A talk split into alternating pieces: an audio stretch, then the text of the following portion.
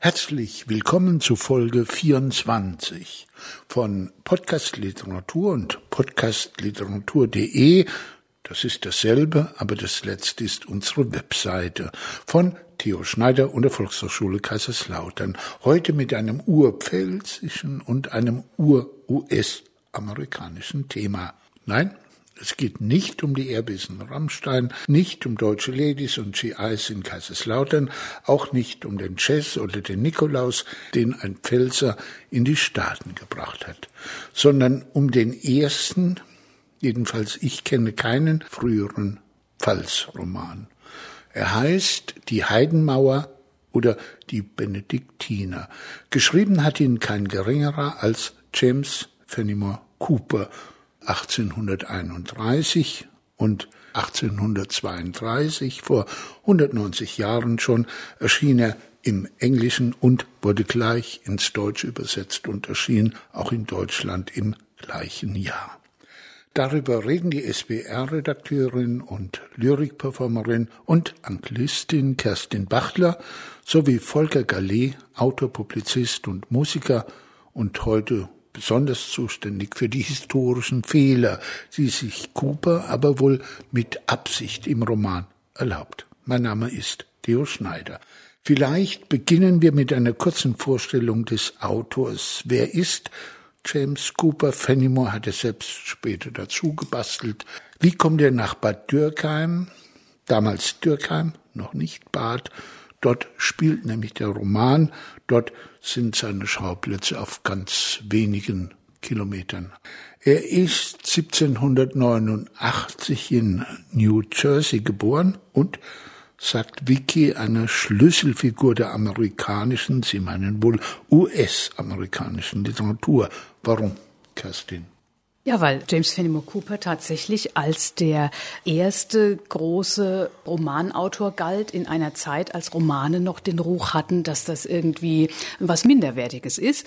Zum Beispiel seine berühmtesten Bücher sind ja die fünf Lederstrumpf-Romane, in denen er den Prototyp des amerikanischen Westernhelden überhaupt erst geschaffen hat. Und das ist ein Buch, das wohl tatsächlich äh, sehr schnell auch ähm, sich verbreitet hat. Man hat dieses Buch verschlungen. Wir wissen es, dass dass zum Beispiel Johann Wolfgang von Goethe davon schwer beeindruckt war, dass er es gut fand. Er hat sich selbst als seinen größten Fan bezeichnet, weil er gesagt hat, wir haben im Moment in dieser Zeit, also zu Goethes Zeit, keinen besseren Erzähler als James Cooper. Andere waren auch von ihm beeindruckt. Mark Twain unter anderem zum Beispiel nicht, wahrscheinlich weil die Konkurrenz zu groß war. Er hat ja selber versucht, Helden zu erschaffen. Und um diesen Helden geht es genau. Also was James Cooper erreicht hat, ist, dass er einen menschlichen Helden geschaffen hat, der nicht abgehoben ist als mhm. jemand, der unfassbar tugendvoll ist und von unglaublicher körperlicher Potenz irgendwie strotzt und so, sondern dass es ein normaler Mensch ist. Also wenn man im Mohikaner zum Beispiel guckt, Nettie Bampo,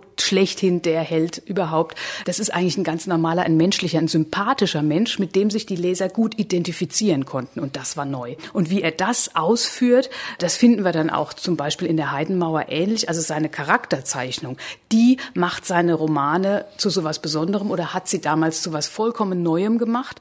Er ist übrigens nicht mit seinem ersten, aber mit seinem zweiten Roman so äh, bekannt geworden und ab dann äh, ging es steil bergauf. Er hat mehr als 30 Bücher geschrieben und das hat äh, ihm einen großen Ruf gebracht bis und heute. Geld gebracht, und ja. Geld natürlich auch. Die Familie genau. hatte, glaube ich, vorher Geld, war sehr wohlhabend reich im mhm. Grunde genommen, auch die Familie seiner Frau. Dann ist aber dieses Vermögen durch Fehlspekulationen über den Jordan gegangen und er musste, das war wohl auch sein Ansatz, weshalb er den ersten Roman geschrieben hat, äh, vom Schreiben leben und konnte als erster US-amerikanischer Autor auch vom Schreiben leben.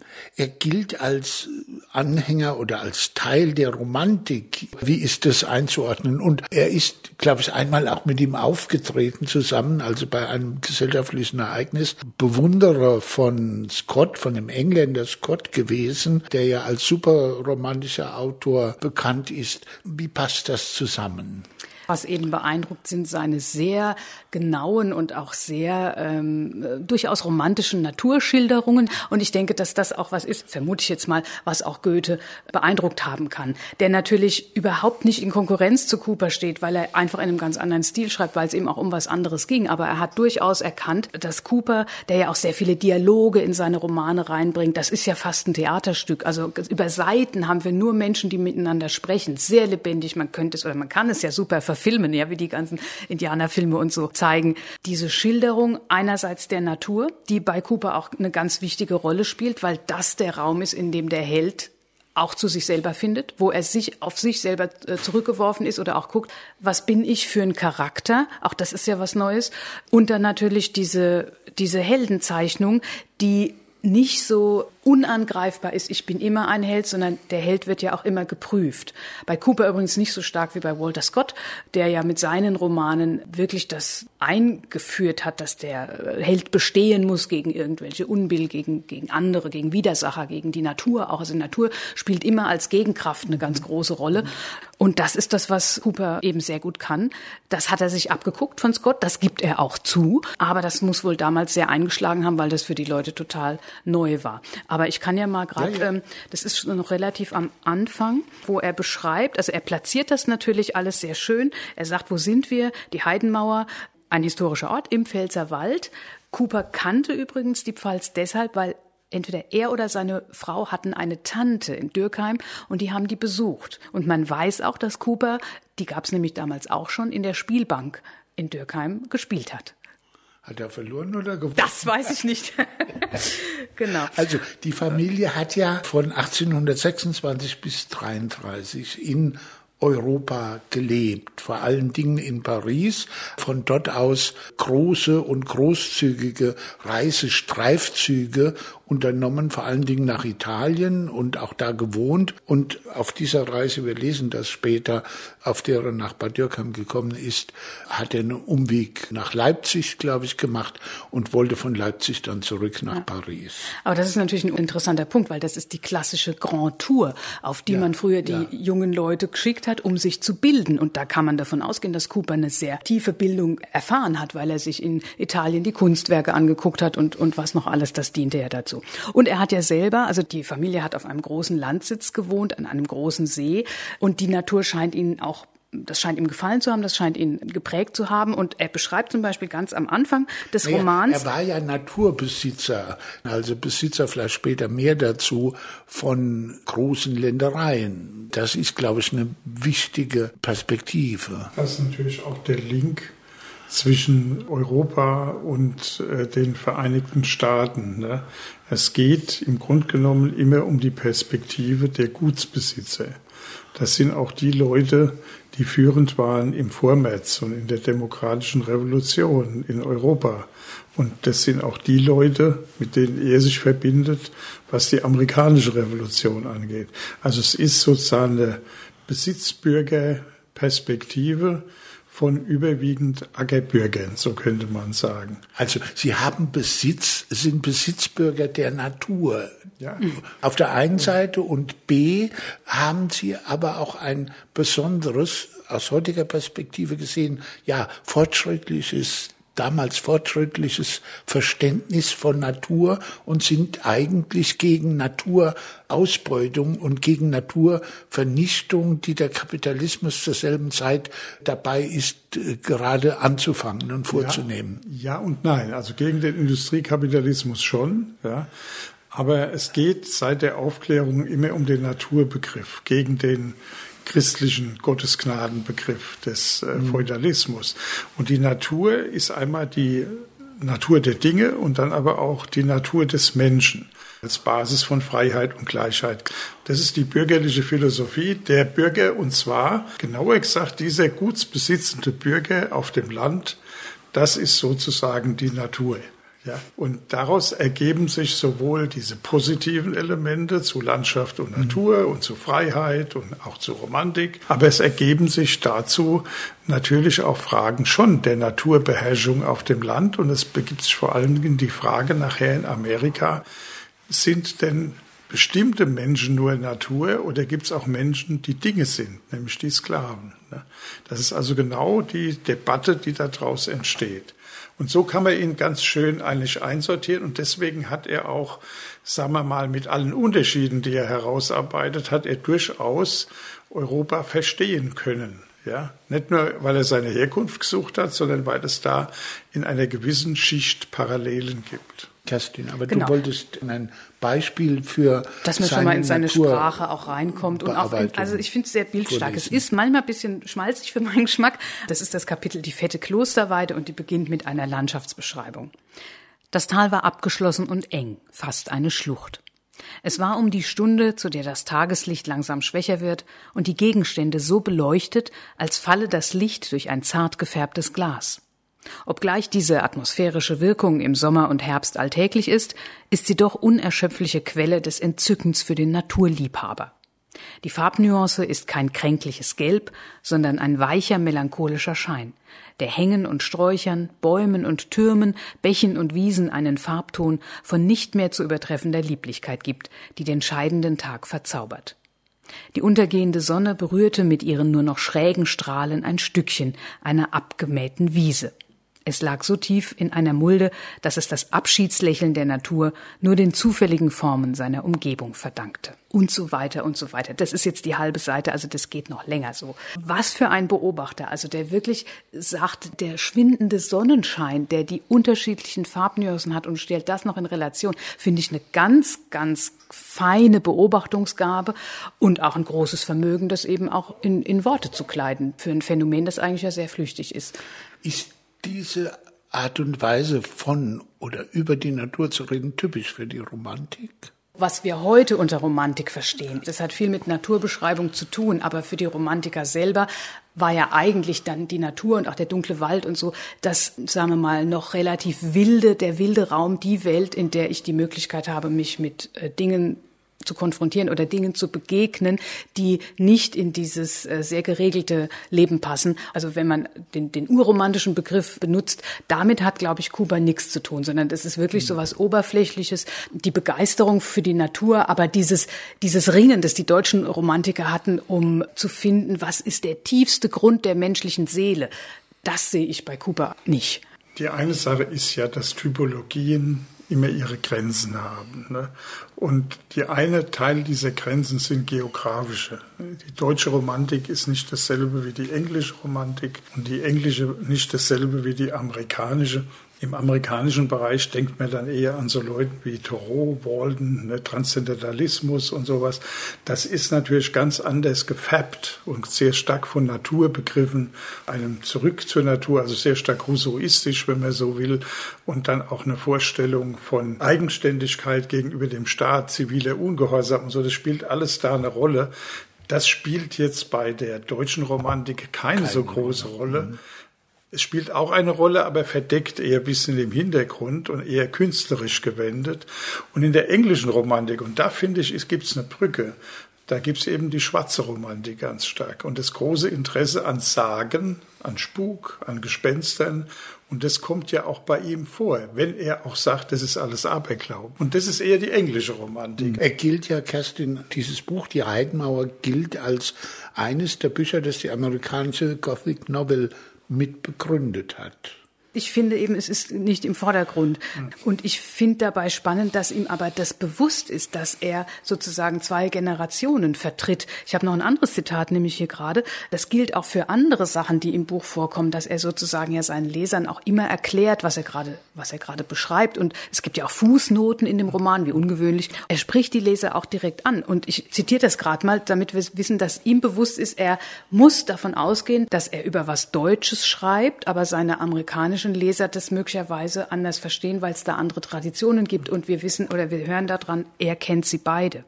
Leser, damit meinen wir unsere Landsleute, für deren Unterhaltung und mit etwas Glück Unterrichtung wir schreiben. Sollten auch andere diese Zeilen lesen, wären wir natürlich geschmeichelt und auch dankbar. Wir bitten Sie um Nachsicht dafür, dass wir immer wieder Bezug auf Ansichten und Umstände in unserem Geburtsland nehmen und uns nicht etwa nachzusagen, dass wir überhaupt nichts von der Existenz all der anderen Länder wüssten. Dies ist Sinn und Zweck unseres Schreibens. Es gibt zwei Erzählebenen in der Heidenmauer. Und das eine ist die, in der die Handlung spielt, nämlich 1526. Einmal wird dieses Datum genannt. Und dann gibt es die permanente Einmischung des Erzählers. Und der Roman fängt auch mit einer Darlegung des Erzählers an, wie die Bedingungen waren, als er da von diesem Stoff erfahren hat. Einleitung, des Romans Die Heidenmauer. Und darin heißt es, wir fuhren weiter nach Mannheim. Sie kommen also von Osten, von wo aus wir wieder nach Paris zurückkehren wollten. Die Erkrankung eines Gefährten zwang uns, ein paar Stunden dort zu bleiben. Es war ein sonniger Herbsttag, als wir auf dem Weg nach Paris das linke Rheinufer erreichten. Unser kranker Reisegefährte sehnte sich mehr denn je, nach Hause zu kommen. Wir hofften, die pfälzische Berglandschaft auf der breiten Napoleonstraße zu durchfahren und Kaiserslautern noch vor Einbruch der Dunkelheit zu erreichen. Nach ein paar Poststationen waren wir aber überzeugt, dass unser Kranker sich ausruhen müsse. Unglücklicherweise wie ich damals glaubte, kam die Einsicht zu spät. Wir hatten die pfälzische Ebene bereits durchquert und näherten uns der erwähnten Bergkette. Sie ist ein Ausläufer der Vogesen und wird dort zu Lande Hart genannt. Aufgrund früherer Erfahrungen misstrauten wir den Gasthäusern in diesem abgelegenen bayerischen Landstrich. Ich war gerade dabei, unsere Übereilung zutiefst zu bedauern, als der Kirchturm von Bad Dürkheim über den Weinbergen sichtbar wurde. Kurz vor den Bergzügen wird das Land wellig und bringt Wein im Überfluss hervor. Also machen Sie Station in Bad Dürkheim zum Roten Ochsen, heißt glaube ich der Gasthof, und angeblich, man weiß ja nun nicht, ob das so war oder auch ob diese Vorrede mehr oder weniger fiktionalisiert ist, macht sie der Wirt dann mit den Sehenswürdigkeiten des Ortes äh, bekannt. Und das sind bis heute noch diese Klosterruine Limburg, wie sie heute heißt, die Hardenburg, sehr aufwendig restauriert, übrigens in den letzten Jahren und Jahrzehnten. Und dann gibt es diese Heidenmauer, die, wie wir heute wissen, nicht, wie zu Coopers Zeit noch angenommen ein Römerlager war, sondern das ist ein alter, großer, keltischer Ringwall, der heute in Ansätzen in der Torsituation restauriert wurde. Ein keltischer Ringwall aus der Latènezeit.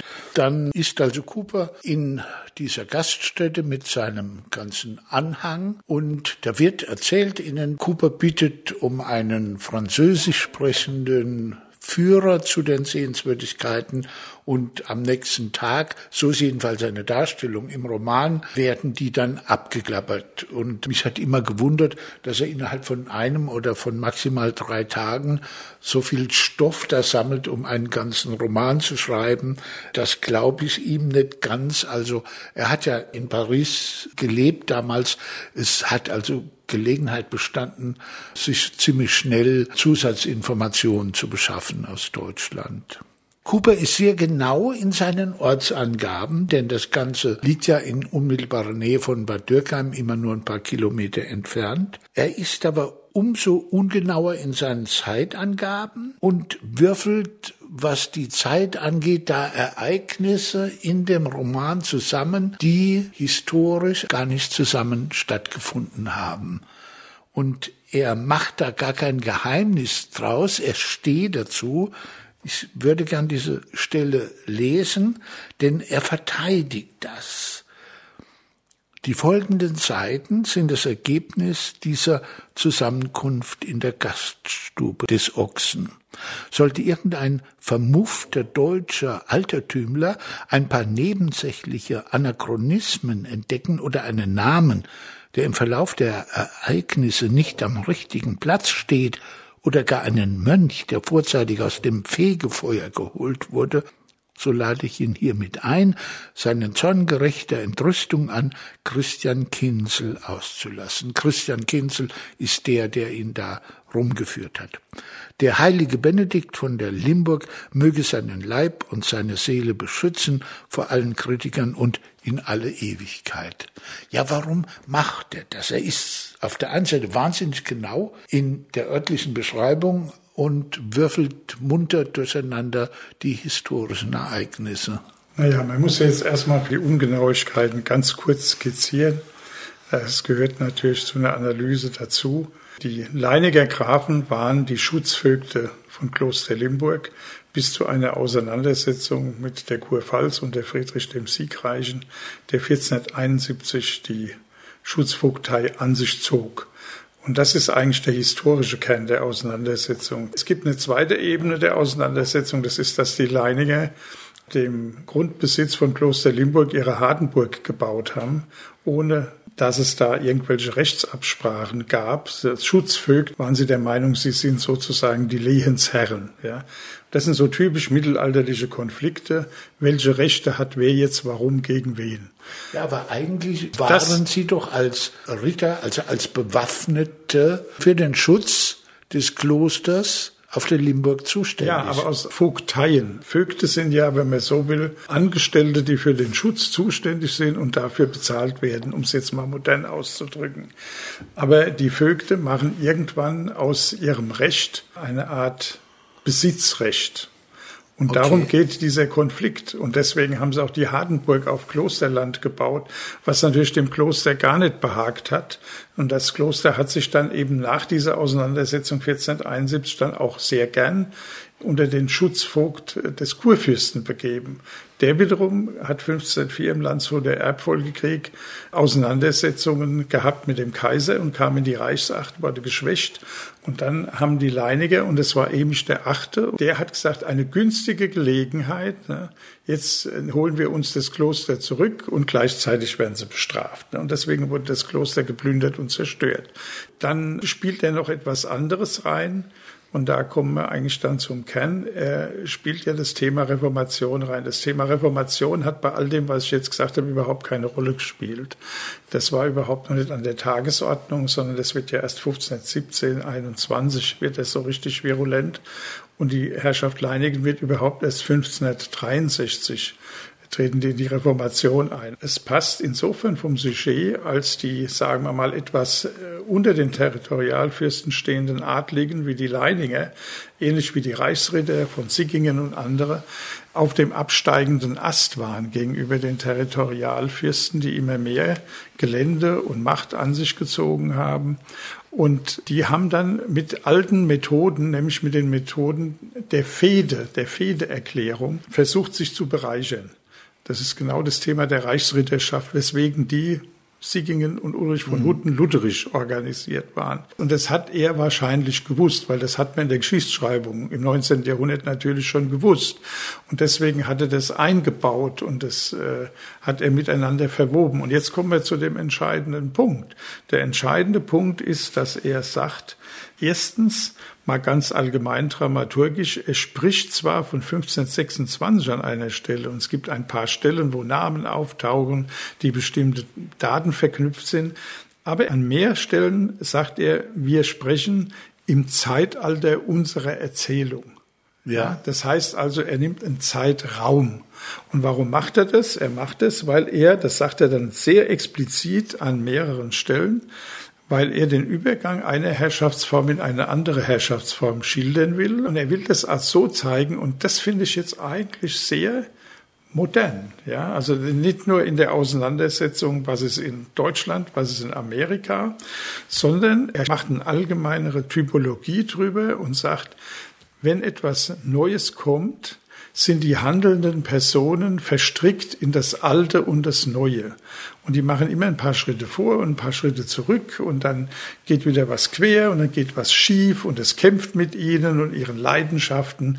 Und diese Ambivalenz, die schildert er. Und der Prototyp für diese Ambivalenz ist der Emisch, der Graf Emisch. Das wird auch explizit so ausgeführt. Ein bisschen das Neue, ein bisschen das Alte und ein bisschen die eigenen Interessen.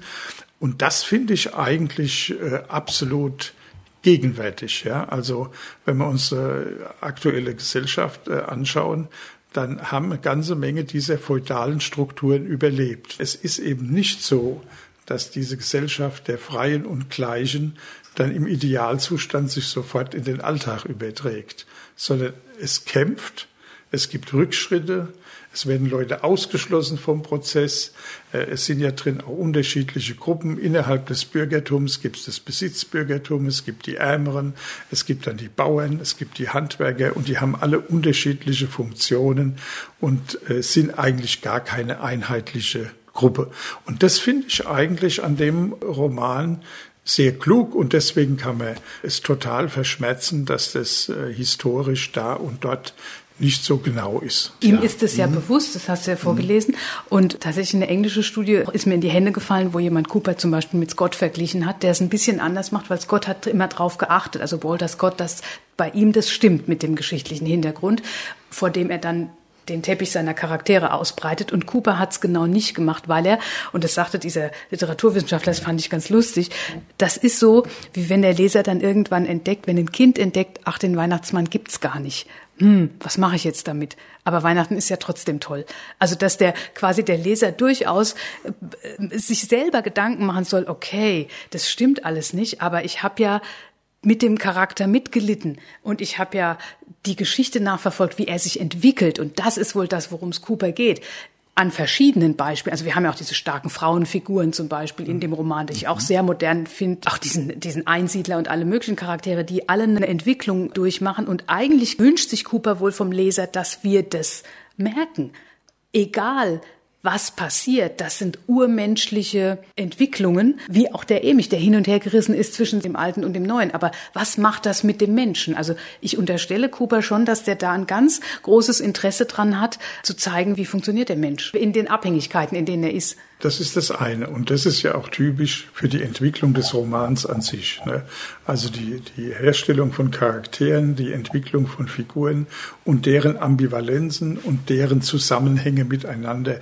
Also es ist sozusagen um mal mit Freud zu sprechen, es geht um den Familienroman des Neurotikers. Ja.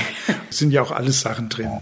Ja, die Ehre und die Liebe. Und dann gibt's die Frauen, die halt sehr ehrbar sind. Es gibt die Frauen, die nicht ganz so ehrbar sind. Und am Schluss geht's doch irgendwie gut aus. Und dann gibt's die unglückliche Liebe und die glückliche Liebe. Das ist alles Biedermeier hoch zehn. Ja. Aber was äh, sehr treffend ist, äh, finde ich, deswegen habe ich darauf abgehoben, ist zu versuchen zu typisieren, was sind so die Zeitläufe. Also was sind nicht nur die einzelnen Personen, die entwickelt werden, sondern für was stehen die? Die stehen für ganz bestimmte Strömungen ihrer Zeit. Und auch diese Strömungen sind wieder ambivalent und, und sind nicht eindeutig und haben miteinander zu tun und grenzen sich doch wieder auch voneinander ab. Und das finde ich eigentlich sehr gelungen und dass dann immer Interessen auch eine Rolle spielen, die Interessen der einzelnen Personen. Ich meine, das ist ja etwas, wo man lang so getan hat, als gäbe es keine Interessen, sondern das sei alles eine moralisch heile Welt, ja. Äh, das spürt man an manchen Stellen auch. Aber es, es bricht ganz deutlich auf, dass es da unterschiedliche Interessen gibt und dass die nach Interessen handeln und die wiederum zu Konflikten führen, die die Personen oft erstmal gar nicht bewältigen können, ja. Und das finde ich sehr modern eigentlich, ja. Also das ist jetzt mal jenseits von Landschaft und Familienglück und so weiter, da sind, werden Dinge aufgebrochen. Mhm. Und das, ähm, das macht doch manche Stellen auch ganz spannend und das formuliert er, dass das sein Konzept ist, ja. Und insofern ist es nicht so entscheidend, ja, mhm. ob jetzt das eine Datum stimmt oder das andere. Das ist genau wie die Landschaft und die Orte. Das ist Bühnenbild, ne, sozusagen. Ja. Einverstanden. Ich weiß nicht im Detail, wie Cooper arbeitet. Ich vermute aber eben auch so, dass es ihm primär um politische, um soziologische, mhm. um soziale mhm. Fragen geht in dieser Umbruchzeit, die irgendwo zwischen 1490 und 1540 liegen kann. Was er uns zeigen will, ist diesen Übergang von dem Mittelalter und der Renaissance, die jetzt kommt und schon in vollem Gange ist und alle Dinge sind im Umbruch. Das ist die Kirche. Da ist auf der einen Seite eine ja, überkommene katholische Tradition, Rom, der Papst, da ist auf der anderen Seite der Luther. In der Politik ist es der Übergang der mächtiger werdenden Territorialfürsten gegenüber den kleinen, dem absterbenden Rittertum eines Franz von Sickingen. Ja, das erstarkende, das auftauchende Bürgertum, hier am Beispiel des Bürgermeisters und seiner Anhänger und seiner Frau vor allen Dingen und seiner Tochter von Bad Dürkheim gezeichnet, ja. Und du hast vollkommen recht, Volker. Es ist sehr spannend, wie widersprüchlich eben Cooper diesen Bürgermeister von Bad Dürkheim zeichnet. Auf der einen Seite hat er Sympathien, auf der anderen Seite, äh, ja, denunziert er ihn fast als jemand, der sein Fähnchen nach dem Wind hängt, als Typen, der je nachdem, wie es gerade passt, sich windet und sich es, bewegt. Es ist ein Aufsteiger. Es ist ein Aufsteiger, ein Aufsteigerbürger, der jetzt durch Heirat und durch Fleiß Besitz erworben hat und sich deswegen wieder auch gegenüber die Nichtbesitzenden abgrenzt und gleichzeitig gegenüber dem alten Adel sowohl anschmeichelt als auch den wieder kritisch sieht, je nach Situation. Also er ist sozusagen in so einer Sandwich-Position. Ja. Das sind so die Interessen, die auch typisch sind für diese äh, Gutsbesitzer, bürgerliche Gutsbesitzerschicht, die so dazwischen steht, sozusagen. Und das finde ich, das ist sehr sehr lebendig und gut äh, geschildert. Und diese Widersprüche machen das ganze Buch eigentlich wirklich interessant. Lassen wir mal so, so irgendwelche Zeitklischees weg, ne? denn die, die schraubt er ja selber teilweise wieder weg. Ja? Das finde ich gut. In der Heidenmauer ist es ja so, dass sich da die Hardenburg und die Bad Dürkheimer zusammentun, um die Kloster ja. niederzubrennen. Ja. Warum? Die beiden eine durchaus widersprüchliche, wobei die Widersprüchlichkeit schon während der Aktion dieses Niedermachens, dieses Niederbrennens wirklich zur Sprache gebracht wird von Cooper. Ja, sagt ja schon, der Bürgermeister zögert da. Auf der einen Seite ist er so und in der Aktion gegen die Limburg schwankt er schon wieder, ob das denn überhaupt richtig ist. Es sind ja zwei Gruppen, die unterschiedliche Interessen haben, aber die an dem Punkt des äh, Angriffs auf die Limburg zusammenkommen. Das eine ist der Niederadel, sag ich mal, auch wenn es Grafen sind, die sozusagen ihre Rechte zurück wollen und die sagen, dass diese reiche Abtei, die sich unter kurpfälzischen Schutz gestellt hat, wieder ihnen gehören soll. Ja, da geht es um angestammte Rechte. Ja, das heißt jetzt hier, es ging hier um Zehnten, also um Wein. Das war historisch nicht so, aber das kann man natürlich so machen, weil man dann ein gutes Trinkgelage inszenieren kann, was er ja dann auch macht. Und für die Städte wiederum geht es um die städtische Unabhängigkeit. Das sind zwei verschiedene Vorstellungen von Herrschaftsansprüchen und Veränderungen, die im konkreten Fall zusammenkommen zu einem Bündnis und die dann aber auch wieder in Widersprüche geraten, ne? weil natürlich der Bürgermeister merkt, wenn der Graf, wenn der seine Rechte hat, und das macht er ja am Schluss. Dann macht er ein Geheimabkommen mit den Mönchen und mit dem Klerus. Und dann muss die Stadt bezahlen am Schluss. Es kommt ja dann auch so. Und er weiß ganz genau, dass das irgendwie ein Bündnis ist, was er jetzt eingehen sollte, sinnvollerweise, aber von dem er nicht weiß, ob es wirklich am Schluss gelingt. Es lässt sich bei jeder Beziehung in dem Roman zeigen. Und das finde ich eigentlich das wirklich gelungene im Hintergrund. Ne? dass diese Widersprüche alle vorkommen, wie sie übrigens auch eben in der Geschichte vorgekommen sind. Das ist für dich die stärkste Stärke des Stärke, Romans der Heidenauer. des Romans. Mhm. Also andere Stellen, äh, sagen wir mal, wenn wir jetzt zum Beispiel die Spukgestalten nehmen, ne, die benutzt er ja nur äh, aus dramaturgischen Gründen. Und das, äh, auch das Geheimnis, das doppelte Geheimnis des Einsiedlers und dann des Spukjägers. Und das erzeugt natürlich eine gewisse Spannung und wird dann aufgelöst. Aber da gibt's natürlich viel tollere Romane, E.T.A. Hoffmann oder so. Ne, der spielt viel äh, spannender auf diesem Klavier. Aber das ist nicht sein Darum geht's ihm nicht, ja, sondern es geht ihm wirklich drum, äh, sowohl diese Typologie von einer Revolution, sagen wir mal, und einer eine Revolutionszeit. Eher, ja, schon eine Revolution. Eine Revolution, es ist eine Sattelzeit, eine Umbruchzeit, aber mit all ihrer Dauer und Unterschieden zu zeigen und dann aber auch die handelnden Charakteren.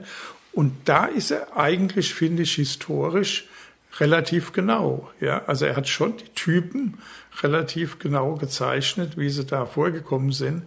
Äh, vielleicht ist der einzige Haken, weil das mag auch ein Verkaufsargument sein, ne, dass er das seinen amerikanischen Lesern so schildert in dem Bewusstsein, also wir haben das schon alles hinter uns. Ja. Ob er das jetzt bewusst macht und warum er das macht oder ob er das vielleicht sogar mit einem Augenzwinkern gemacht hat, das kann ich nicht beurteilen, ich war nicht dabei. Aber natürlich ist das nicht vorbei und er hat gleichzeitig diese zweite Zeit im 19. Jahrhundert, die er ja selbst erlebt hat in Europa, die hat er ja komplett ausgeblendet. Also wenn es um Deutsche geht und Amerikaner, sind es immer die mittelalterlichen Deutschen mit ihrem Konservativismus und ihrem Spießbürgertum und den alten Häusern und ihrem rauen Dialekt und alles der ganze Kram. Und dann sind die Amerikaner, die sind ja schon aufgeklärt, die wissen, wie es geht. Und die sind sogar so aufgeklärt, dass sie sagen können, ein bisschen hat der Katholizismus mit seinen Ritualen was für sich und ein bisschen hat aber auch die Reformation was für sich. Da mische ich mich gar nicht ein. Wir leben ja in einer freien Gesellschaft. Das ist also derartig amerikanisch. Viel amerikanischer geht's gar nicht. Und den europäischen Anteil an Demokratie im Vormärz, in dem er die Gegend besucht hat, der taucht überhaupt nicht auf. Ja, also ob er das überhaupt nicht wahrgenommen hat oder ob das ein zu viel gewesen wäre das kann ich nicht beurteilen, ich kann nur feststellen, es kommt nicht vor. Ja. Er ist ein bisschen tricky, indem ja. er die amerikanischen Verhältnisse Anfang des 19. Jahrhunderts, also sagen wir mal zwischen 1800 und 1835 genau. oder 32, gegenüberstellt ja. den europäischen oder deutschen Verhältnissen von 1500 oder genau. 1526. Und das ist natürlich unfair, äh, denn zu der Zeit haben die Amerikaner mit Verlaub auch noch auf den Bäumen gehockt, ja. Genau. Ja, aber sie hatten die das Revolution schon, die Unabhängigkeit. 1526. Ja, die Zeit, hatten die ja, gar nichts. Ja, ja, aber das ist doch die alte Wunde aller US-Amerikaner bis heute, dass sie kein Mittelalter haben. Deswegen so kommen die doch zu uns so und gucken die ganzen Burgen an und sind so, so begeistert. Und das hat mich so dran erinnert, wo ich dachte, das ist ja eigentlich total modern wie heute. Wenn man sie anguckt, auf jeder pfälzischen Ruine, wenn amerikanische Gäste da sind, sind die immer ganz, ganz neidisch auf die Geschichte, die sie nicht haben, weil da die die, United States noch gar nicht gegründet waren. Wo ich denke, das ist ja cool, dass der Cooper das schon, also ich, ich lese es da schon auf und dass er sich, also nicht direkt anbietet, aber dass er sagt, hier, meine Amerikaner, wir sind zwar jünger, wir haben kein Mittelalter, aber wir haben Modernität im Geist oder so. Quasi bisschen als Gegensatz. Und darum fand ich das so witzig, dass er es ausgerechnet in der mittelalterlichen Welt ansetzt. Es kommt was, sogar aber noch ein bisschen ja. was dazu. Und zwar äh, ist es eben so, das hängt ja mit der Grand Tour zusammen. Die ganze amerikanische Literatur in dieser Frühzeit, um Kuba, kurz danach und davor, hat ja sehr häufig gar nicht in Amerika gespielt, sondern in Europa. Also das ging in der Tat um diese Herkunftsgeschichten. Wo mhm. kommen wir her? Und das hat sich erst mit der Zeit entwickelt, dass es eine eigenständige amerikanische Literatur mit amerikanischen Themen gegeben hat. Und da gehört er eben mit zu den ersten, die das gemacht haben. Und deswegen ist natürlich auch dieser Widerspruch interessant. Was ich auch noch gut finde, er hat ja eigentlich von der Form her das ganz klar geregelt. Es gibt eine Erzählung in der Erzählung. Ne? In den Anmerkungen, da wird es dann ungleichgewichtig ne, zwischen da ist 19. Jahrhundert und ja. 16. Jahrhundert. Ja. Und das geht sogar so weit, dass er zum Beispiel bei dem Thema der Innenausstattung der Burg äh, an einer Stelle sagt, der Geschmack in Deutschland ist gotisch. Gotisch, es ist ja typisches Wort für um 1800, ne, die Wiederentdeckung des Gotik im Sturm und Drang und Gothic Novel und es hängt ja alles miteinander zusammen. Das ist das Konservative der Deutschen und dann sagt er, es ist im Geschmack selten besser und manchmal auch schlechter als unsere. Und das sagt er als Autor in einer Erzählsituation des 16. Jahrhunderts. Also da haben ihn die Pferde so geritten, dass er die Distanz der Anmerkung ja, und des Kommentars, die er sonst hat, nicht mehr aufrechterhalten konnte. Ne? Sondern da ist er richtig eingestiegen. Das ist fast so wie Mark Twain und King Arthur. Ja, mal, ja.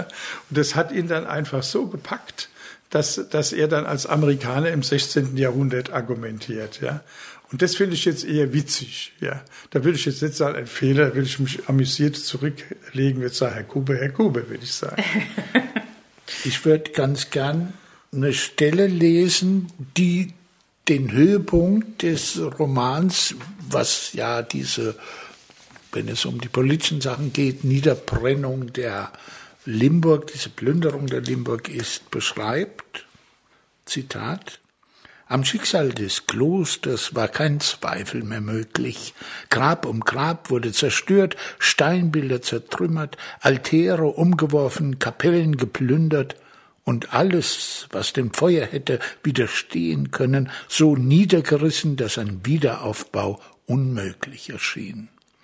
Währenddessen waren Dormitorien, Refektorium, Kreuzgang, Küche und alle anderen Räumlichkeiten bis auf die Steinmauern niedergebrannt und ein weiterer Aufenthalt in der Kirche nicht mehr möglich. Noch in der Krypta hörten Emich und seine Begleitung den Warnschrei, sofort ins Freie zu fliehen, und alle rannten zu den Außentüren. Der Graf und seine Leute blieben im Vorhof stehen und betrachteten das Schauspiel mit Neugier und Befriedigung über ihr Werk. Da erschallte ein allgemeiner Aufschrei des Entsetzens ebenso wie des Glaubens an ein Wunder. Durch die weit geöffneten Türen und vom Widerschein des Feuers hell umstrahlt sah man Pater Johannes noch immer vor den Reliquien kauern. Der Hauptaltar selbst war geplündert, die Reliquien hatte keiner zu berühren gewagt. So wendete er noch immer kein Auge von den Gegenständen langjähriger Verehrung in der festen Überzeugung, dass Gott noch eingreifen werde, um seine Kirche zu verteidigen. Der Mönch, der Mönch ging es durch die Reihen. Er ist nicht mehr zu retten, sagte Albrecht von Fiederbach und eilte aus der Kirche. Hinter ihm stürzten brennende Dachsparren auf den Steinboden, dass die glühenden Kohlestückchen wie glitzernde Sterne durch die Luft spritzten.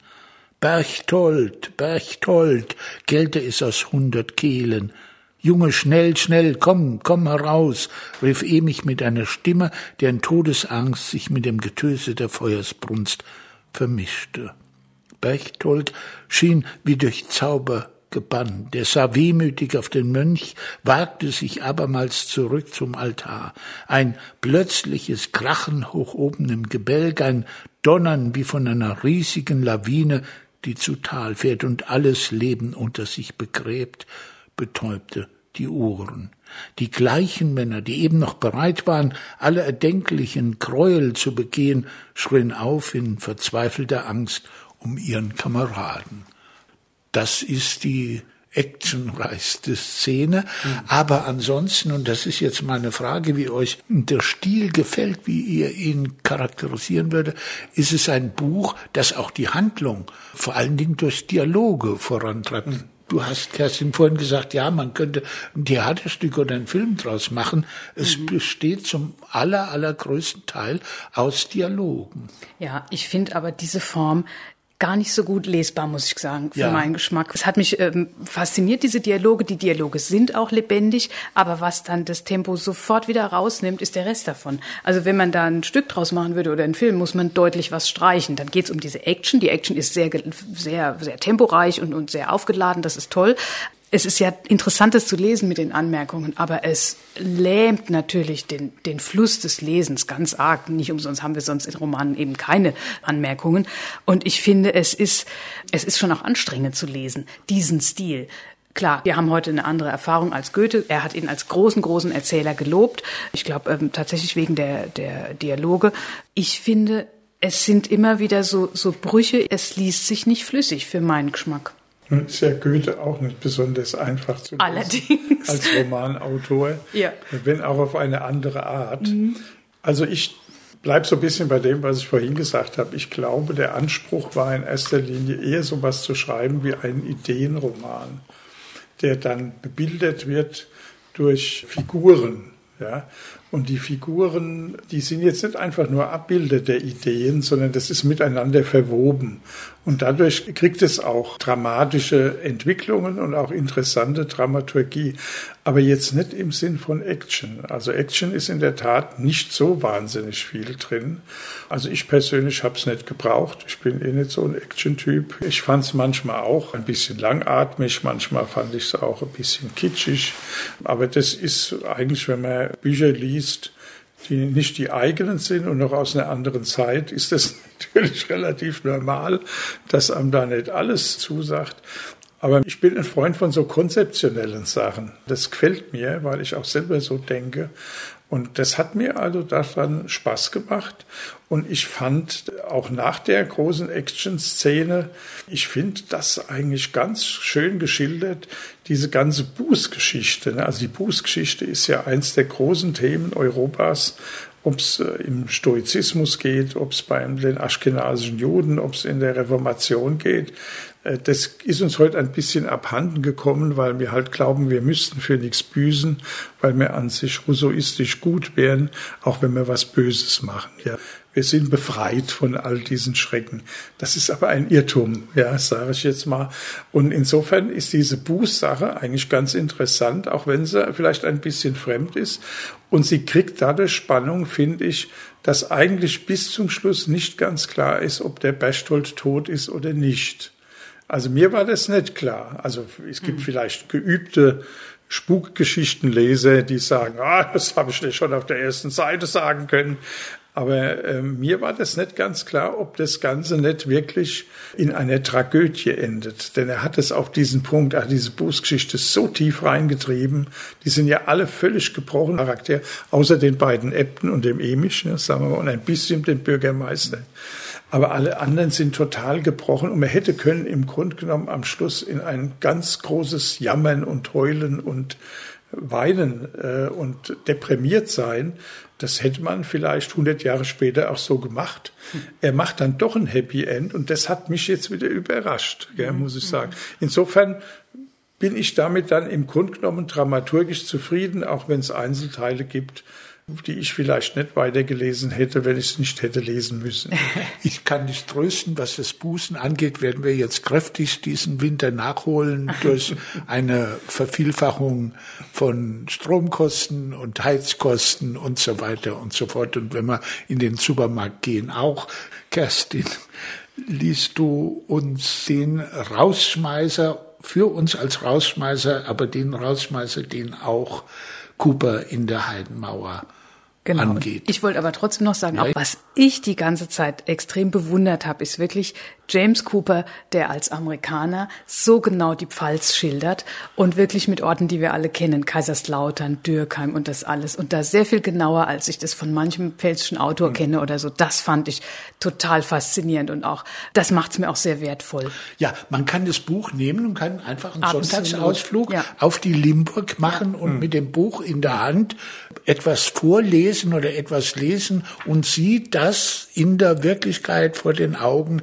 was man da gerade gelesen hat. Auf der Hardenburg funktioniert es genauso. Auf dem keltischen Ringwall, also oben auf der Heidmauer funktioniert es auch. Es ist also, ja, ein äh, Burgenführer ja. früher.